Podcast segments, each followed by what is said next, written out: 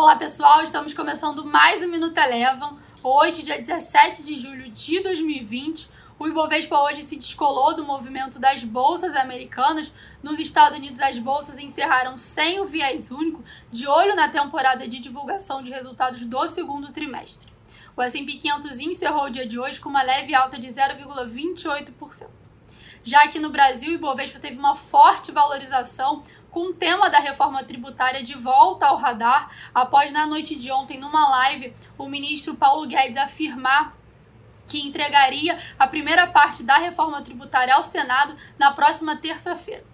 O índice Bovespa encerrou o dia de hoje com alta de 2,32%, acumulando nessa semana ganhos de 2,86%. As ações da Eletrobras foram grande destaque de alta no dia de hoje, subiram mais de 10%, após nessa mesma live ontem à noite, o ministro Paulo Guedes afirmar que teria interesse em realizar algumas privatizações nos próximos meses, mas sem citar nenhum nome específico.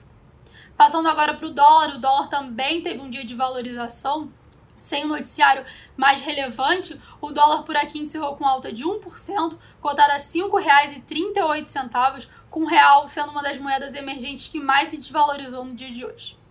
Bom, e esse foi o nosso Minuto Eleven de hoje. Antes de encerrar, vale aqui dois recados. Um que, como de costume, a gente tem no próximo domingo, o Domingo com Rafi, às 9 horas da noite, no canal do Rafi. E na semana que vem, aqui no Brasil, tem início a temporada de divulgação de resultados do segundo trimestre de 2020. O Minuto Eleven de hoje fica por aqui. Se você quiser ter acesso a mais conteúdos como esse, inscreva-se em nosso site www.elevafinancial.com e siga a Eleven também nas redes sociais. Eu sou a Jéssica Feitosa e eu te espero no próximo Minuto Eleven.